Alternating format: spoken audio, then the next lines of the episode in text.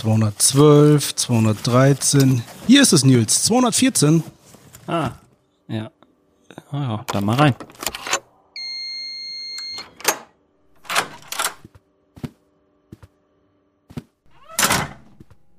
Guten Tag, Martin und Nils.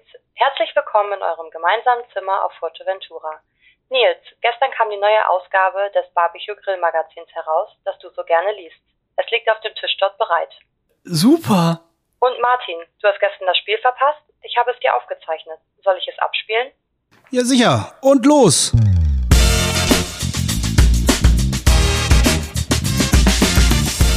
Ja, also haben wir es in der dritten Folge doch tatsächlich zusammen nach Fuerteventura geschafft, Martin. Ja, und die digitale Assistentin ist doch super. Ja, ja darum soll es ja heute auch gehen. Also um digitale Assistenten, um Datenmanagement im Allgemeinen und viele weitere Themen. Denn wir konnten ja mit einem Zukunftsforscher sprechen. Und das ist auch schon das Staffelfinale, bevor wir uns mit einer Spezialfolge zurückmelden. Und zwar nach der Soiree für Sie und für die anderen 100 Preisträger, die diesen Sommer ja noch stattfinden wird. Organisiert ja von Carsten Rath und von seinem Team. Liebe Zuhörer, mein Name ist Nils Hackmann. Und ich bin Martin Giese. Und dies ist die 101 besten Hotels Deutschlands, der Podcast. Sie hören Folge 3 mit Zukunftsforscher Dr. Jörg Wallner, brought to you by Kampmann.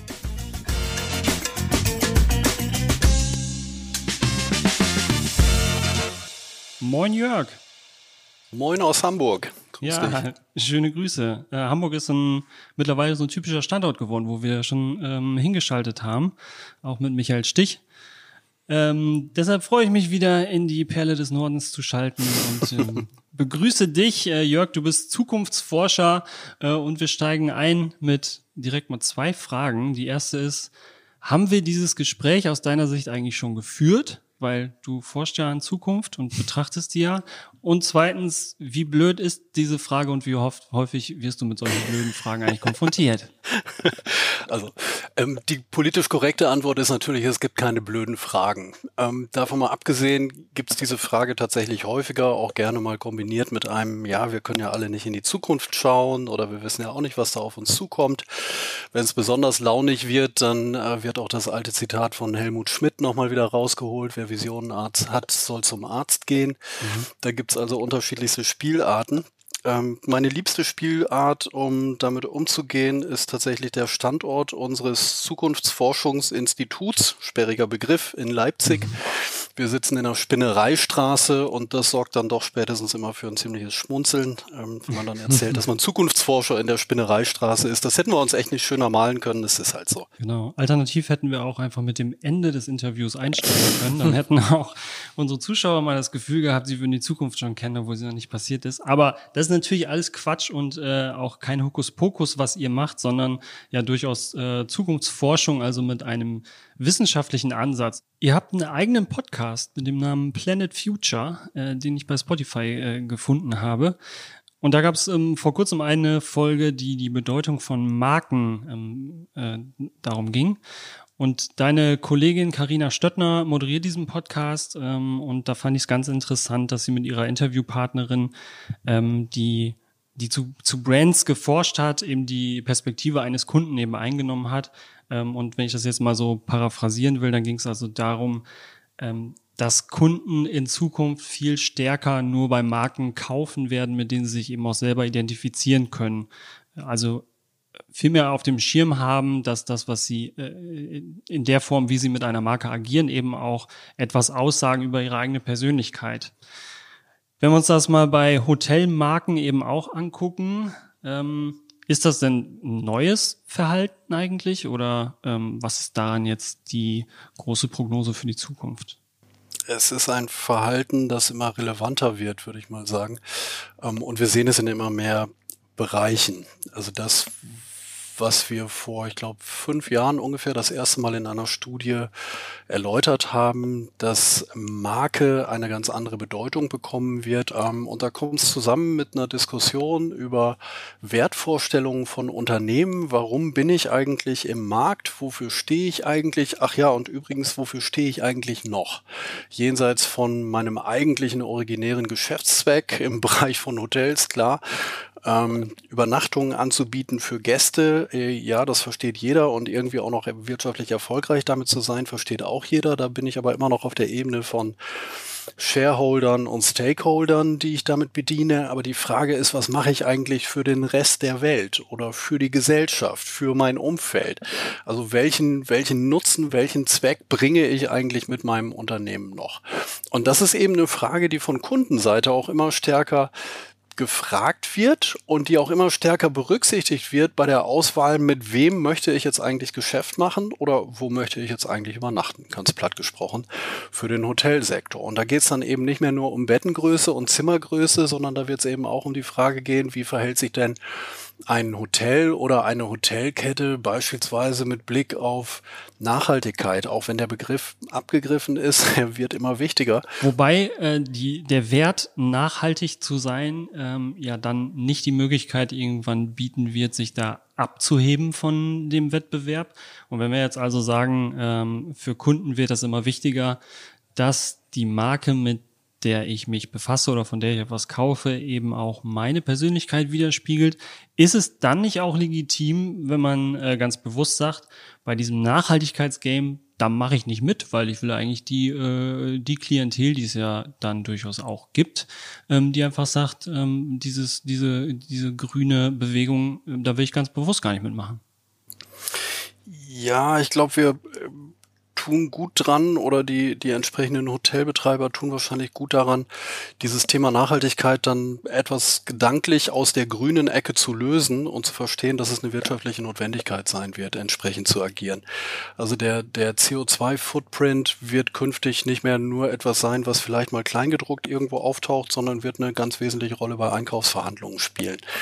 Ähm, und die Zertifizierung von einzelnen Hotels oder Hotelketten wird auch eine größere Rolle spielen, ja, dass ich eben nachweisen kann, wie groß ist denn hier mein Footprint oder kriege ich es denn tatsächlich hin, ein, ein klimaneutrales Hotel oder eine klimaneutrale Hotelkette ähm, in den Markt reinzubringen? Schaffe ich es auf Zero Waste umzustellen und den ganzen Betrieb des Hotels so umzustellen, dass da eben entsprechend nichts mehr anfällt? Wir sehen ja die ersten Beispiele dafür. Ne? Wir haben die ersten nachhaltigen Hotels in Thailand, wir haben die ersten Zero Waste Hotels im Markt. Und damit, das war das, was ich vorhin schon mal versuchte auszudrücken. Ähm, es kommt aus so einem Nischenthema, wo man vielleicht tatsächlich noch denken kann, na, das könnte an mir vorbeigehen. Ähm, nein, das wird an keinem vorbeigehen, dieses Thema. Und es wird schlicht und ergreifend eine Notwendigkeit sein, sich damit auseinanderzusetzen. Ich glaube, für die nächsten fünf Jahre gibt es gute Chancen, sich da noch ähm, richtig zu positionieren und auch sehr markant im Markt aufzutreten. Ja, wenn ich jetzt rausgehen kann und sagen kann, ich habe hier eben das erste Hotel, das entsprechend Wert auf das Thema Nachhaltigkeit legt oder ich habe das erste CO2-neutrale oder CO2-positive Hotel in den Markt reingebracht. Das sind alles Dinge, die, die im Moment noch auch eine entsprechende Aufmerksamkeit gewinnen können. Das wird im Zeitraum plus fünf bis plus zehn Jahre der neue Standard sein. Ja, Jörg, vielen Dank, dass du auf diese bescheuerte Frage, bei der ich mich echt zusammenreißen musste, so ein Quatsch zu reden, aber bewusst ja so kritisch gestellt war, um dich ein bisschen zu kitzeln, so gut geantwortet hast. Äh, und wir also jetzt auch ähm, passend zu unserem Tenor der ersten Folgen absolut, ähm, also jetzt auch die Zukunftsforschung äh, hinter uns haben, äh, so dass wir weiterhin natürlich sagen können, liebe Leute, an Nachhaltigkeit ähm, kommt ihr auf gar keinen Fall vorbei. Martin, mhm. neben Imagegründen und Jörg hat es auch schon gerade angesprochen, dass es durchaus äh, Zertifizierungsfragen dann auch geben kann, ähm, gibt es eben auch diese ja, gesetzlichen, ähm, im technischen Bereich, Bereich dann auch viel normativen Gründe, aber auch preisliche Gründe, die dann eben auch dazu führen, dass man zu grüner Klimatechnik äh, äh geht und das vorantreibt. Ja, genau. Ähm, die EU, die will eigentlich äh, klimaschädliches Kältemittel drastisch reduzieren. Mhm. Ja, das macht sie seit Jahr, einigen Jahren auch schon dadurch, dass die Marktmenge schrittweise immer weiter reduziert wird. Mhm. Und der Effekt, der daraus ist, ähm, eigentlich weg von Kältemitteln hin zu wassergeführten Systemen, die dann zum Heißen und auch zum Kühlen in den Hotels anwendbar sind. Ne? Ja, also damit sind wir wieder bei unserer Paradedisziplin, Kaltwassererzeuger draußen, haben wir in den ersten Folgen auch schon. Ich kann nicht müde werden, darüber zu berichten, ja. Ja, genau, Kaltwassererzeuger draußen, Geräte drin und dann nur noch kaltes beziehungsweise warmes Wasser ins Gebäude. Ähm, da haben wir äh, gut drüber gesprochen. Ähm, Jörg, beim Thema Nachhaltigkeit, und dabei sind wir ja, ähm, schauen wir auch immer auf Mitarbeiterführung als eine Säule der Nachhaltigkeit. Und gerade im gastronomischen Bereich nicht immer ganz leicht, ähm, Personal überhaupt zu, zu bekommen und zu finden. Wenn wir jetzt wie bei dieser Markendiskussion auch wieder die Perspektive der Zielgruppe eingehen, nämlich dann eben der potenzielle Mitarbeiter, ähm, wie wähle ich denn in Zukunft meinen Arbeitgeber aus? Oder äh, ich sag mal, die, die, die Wirkungsstätte, die ich dann wahrnehmen will?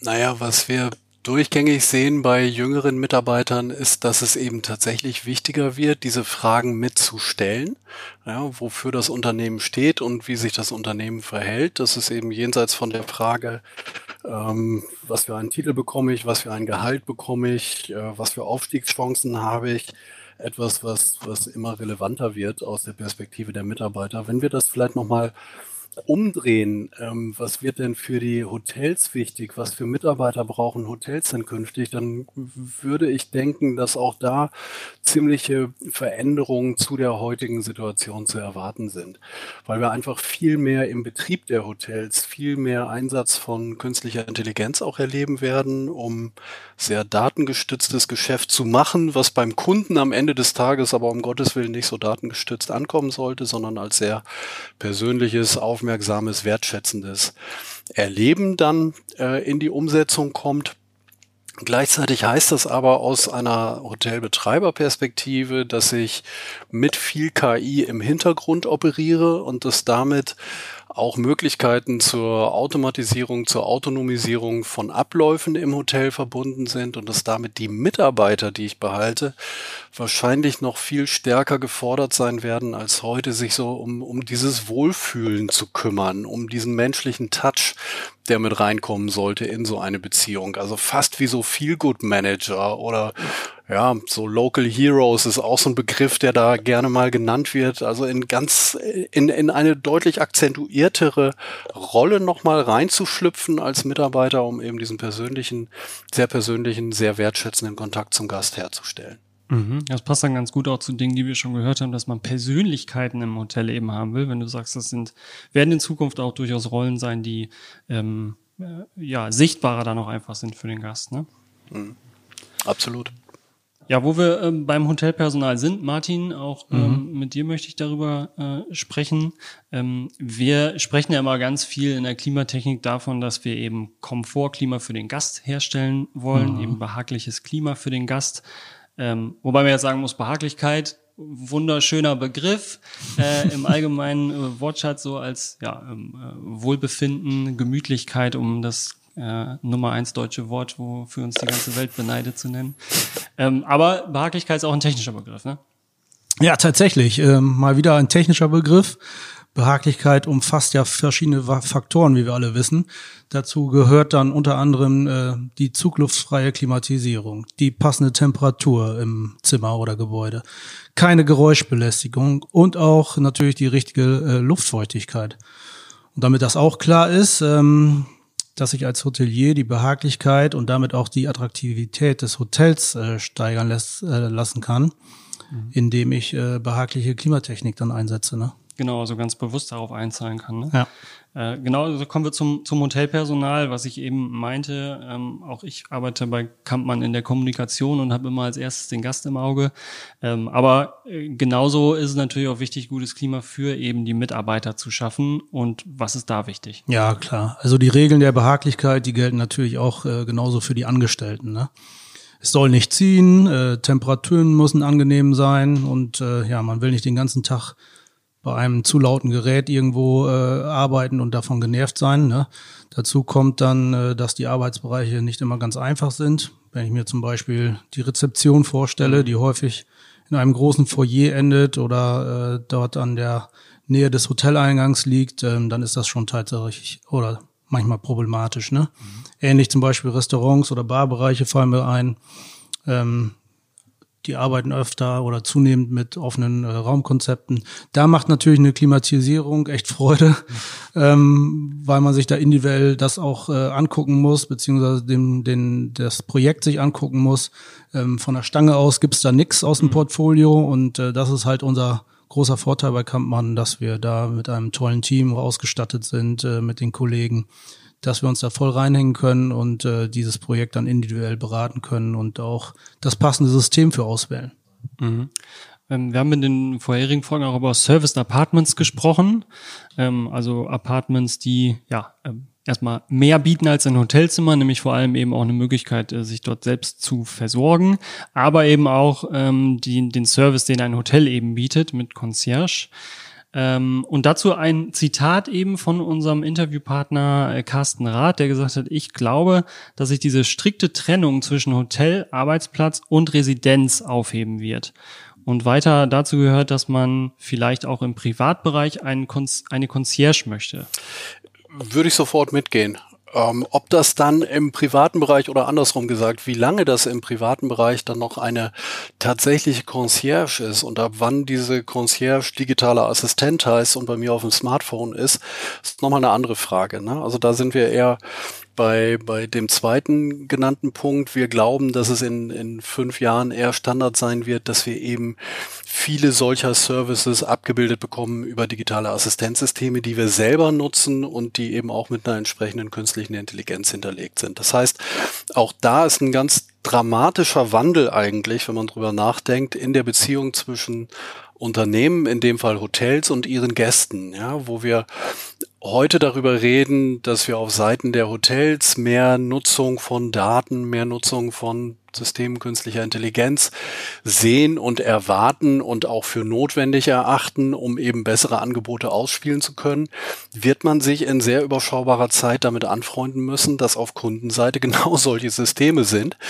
und dass wir damit vielleicht gar nicht mehr in einer Kommunikation zwischen einem Unternehmen und einem Kunden sind, sondern wir sind in einer Kommunikation zwischen zwei Datensystemen, die sich miteinander austauschen und versuchen, die beste Lösung rauszukriegen. Jörg, wir kommen zum Thema Digitalisierung, ähm, das große Thema. Und wie helfen wir jetzt unserem Hotelier? Ähm, was sind die nächsten Schritte, ähm, zu denen ein Hotelier eben auch seine Gäste ermutigen muss, damit eben die folgenden Schritte dahin führen können ähm, zu so Dingen, die, die dann auch den Hotelaufenthalt individueller für jeden Gast machen? Ähm, gibt es irgendwie eine Aussage, die du treffen kannst, wenn sie sich jetzt mit Thema XY in der Digitalisierung befassen, dann sind sie zu langsam.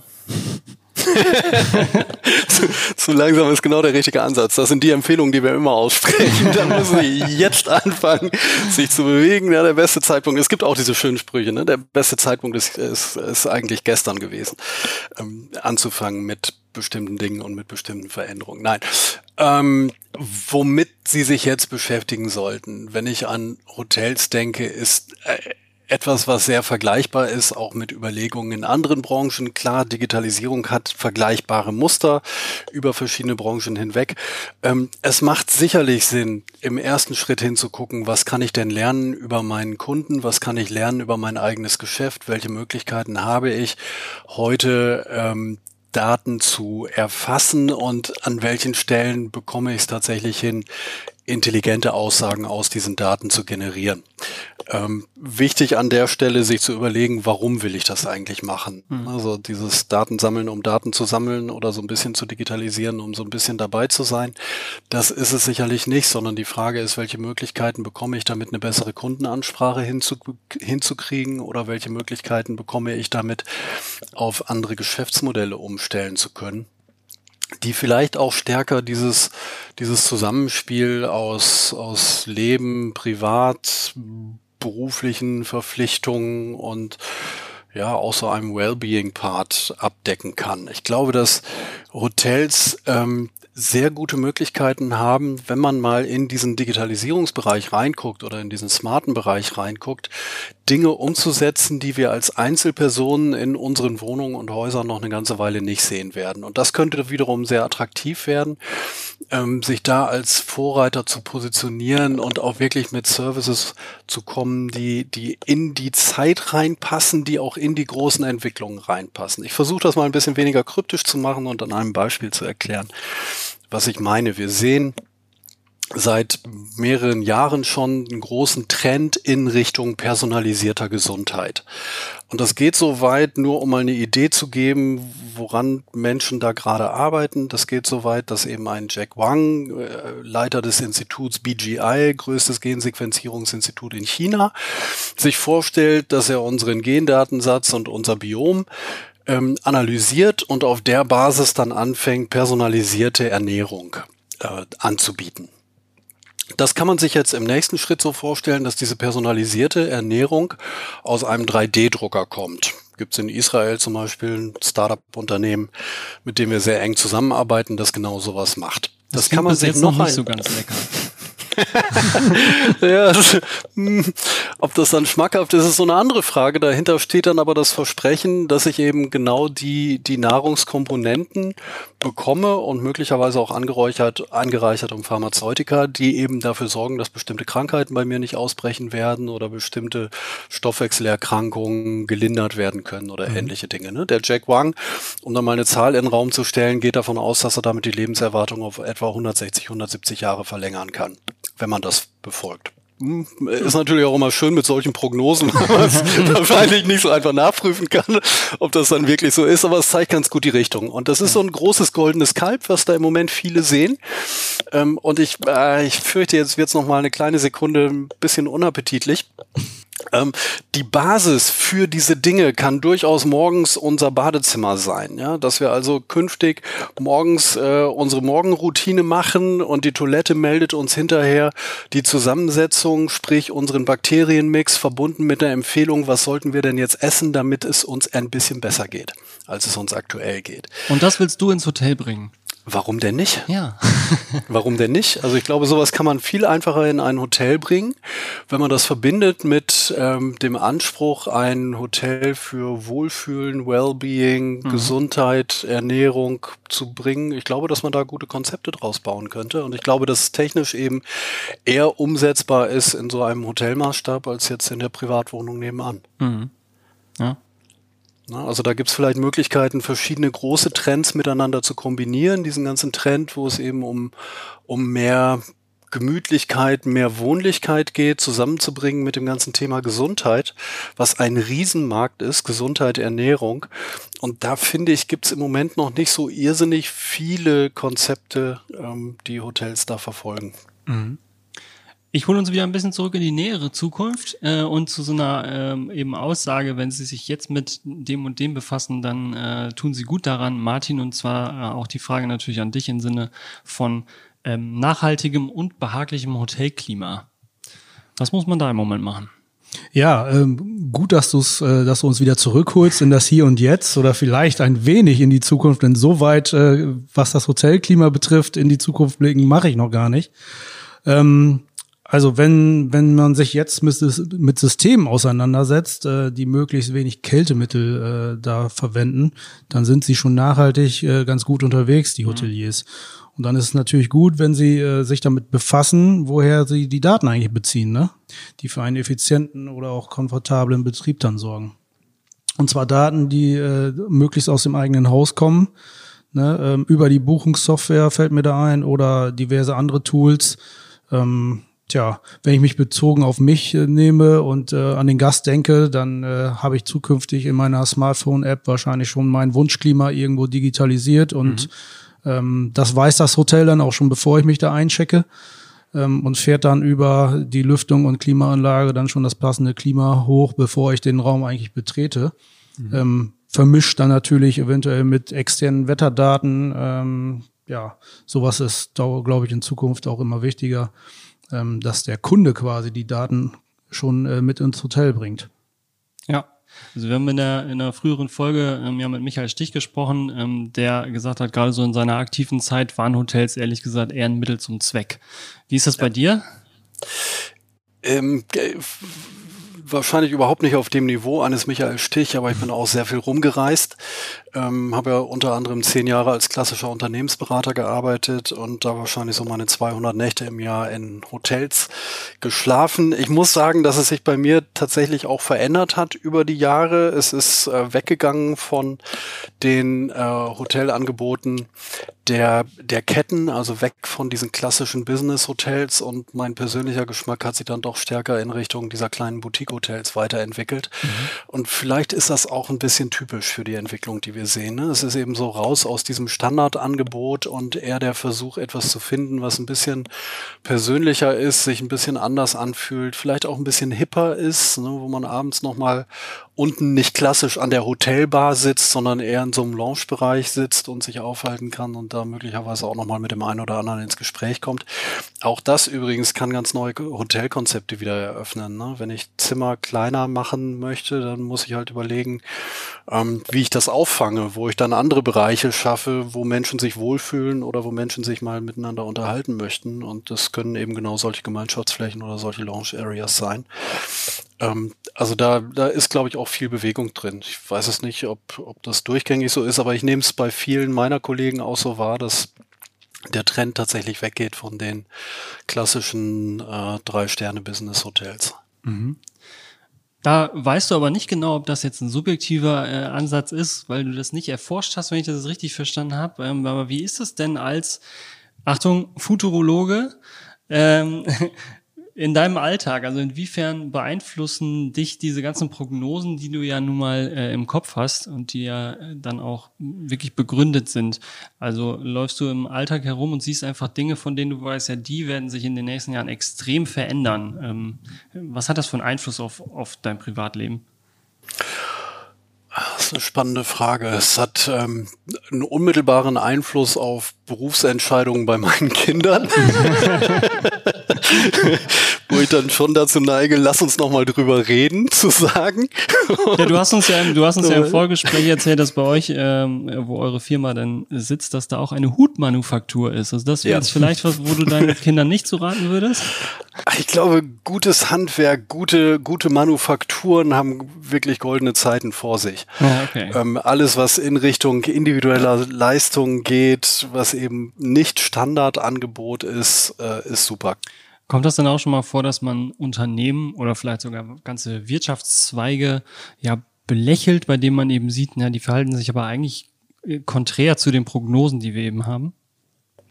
Ja, passiert, wobei dieses, dieses Belächeln versuche ich mir immer sehr bewusst zu verkneifen, ähm, weil es äh, ein sehr schmaler Grad zur Arroganz ist und dafür gibt es in aller Regel überhaupt keinen Grund. Also mhm. was wir häufig sehen, sind Unternehmen, die lange erfolgreich im Markt sind, ähm, mit einem sehr etablierten Geschäftsmodell. Manchmal läuft das seit 60, 70, 80 Jahren durch und es hat sich eigentlich nicht so irrsinnig viel verändert in der Branche.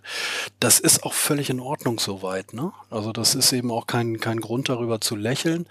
Ähm, was man nur hinbekommen muss, und das ist irrsinnig schwierig, ist sich irgendwann gedanklich so einen halben Schritt an die Seite zu stellen und zu sagen, wie lange wird das eigentlich so noch bleiben und wie lange wird das eigentlich so noch gut gehen.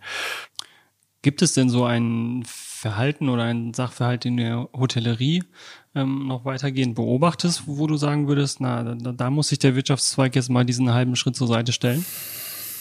Ja, also äh, das, was ich vorhin schon mal angesprochen habe, ich, ich glaube, die sind tatsächlich am gefährdetsten. Also wenn es wenn es um diese Standard-Hotels geht, die eben versuchen, ein bisschen von allem anzubieten. Ne? Vielleicht ein kleines bisschen hip zu sein, ein mhm. kleines bisschen Wochenendtouristen abbilden zu können, ein kleines bisschen äh, Businesskunden mit anbinden zu können, vielleicht auch ein kleines bisschen Arbeitsfläche anbieten zu können und so weiter und so fort. Und dieses kleine bisschen von allem wird immer schwieriger, weil es eben spezialisierte Konzepte gibt, die in den Markt reinkommen und die dann sehr spitz eben die Menschen adressieren, denen meinetwegen Ernährung besonders wichtig ist oder meinetwegen das Wellnessangebot. Da gibt es ja schon seit Jahren dann auch entsprechende Hotelketten, die sich darauf spezialisiert haben. Das haben sie noch am ehesten im Blick.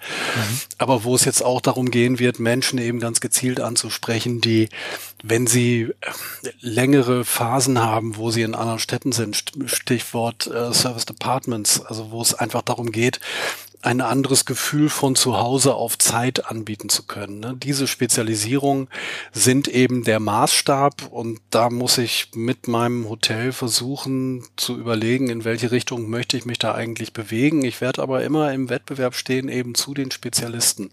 Und dieses alles, alles ein bisschen und nicht so richtig, das wird halt schwierig. Mhm. Wir kommen noch zu einem Trend der Hotellerie, äh, und zwar die Regionalität. Ähm, wir sehen es in ganz vielen Bereichen und auch wenn ich ans Privatleben denke, ähm, habe ich zumindest auch durch Homeoffice viel mehr die Möglichkeit, zu einem Wochenmarkt zum Beispiel zu gehen oder grüne Kisten und Hofläden und so weiter boomen, ähm, wie schon seit langem nicht mehr. Und aber natürlich auch im Großen äh, wird eben diskutiert, wie schafft man das oder ist das sinnvoll, Lieferketten eben deutlich kürzer zu machen, ähm, auch, auch in der EU, um ähm, in Krisenzeiten da auch sicherer zu sein. Ähm, wie wird sich das entwickeln? Also dieses Gefälle von regionaler bis überregionaler und dann aber auch bis äh, globaler Beschaffung, äh, globaler Beschaffung von Waren. Wir sehen im Moment ja überall die Bemühungen, die Lieferketten zu verkürzen weil wir eben über die letzten zwölf Monate die Erfahrung gemacht haben, dass es mhm. schwierig ist, mit, mit langen Lieferketten zu operieren und dass da doch erhebliche Risiken auch dahinter sind. Und es gibt einen zweiten sehr pragmatischen Grund, und da kommen wir zurück zum Thema Nachhaltigkeit, weswegen die Lieferketten kürzer werden, weil sie einfach einen größeren äh, CO2-Footprint haben, wenn es eine längere Lieferkette ist. Ja klar, mhm. wenn ich das Zeug irgendwo aus China, China oder Afrika oder sonst woher einfliegen lasse, werde ich es schwer haben im Wettbewerb zu Produkten, die eben vor Ort ähm, entstanden sind und entsprechend nur sehr kurze Transportwege haben.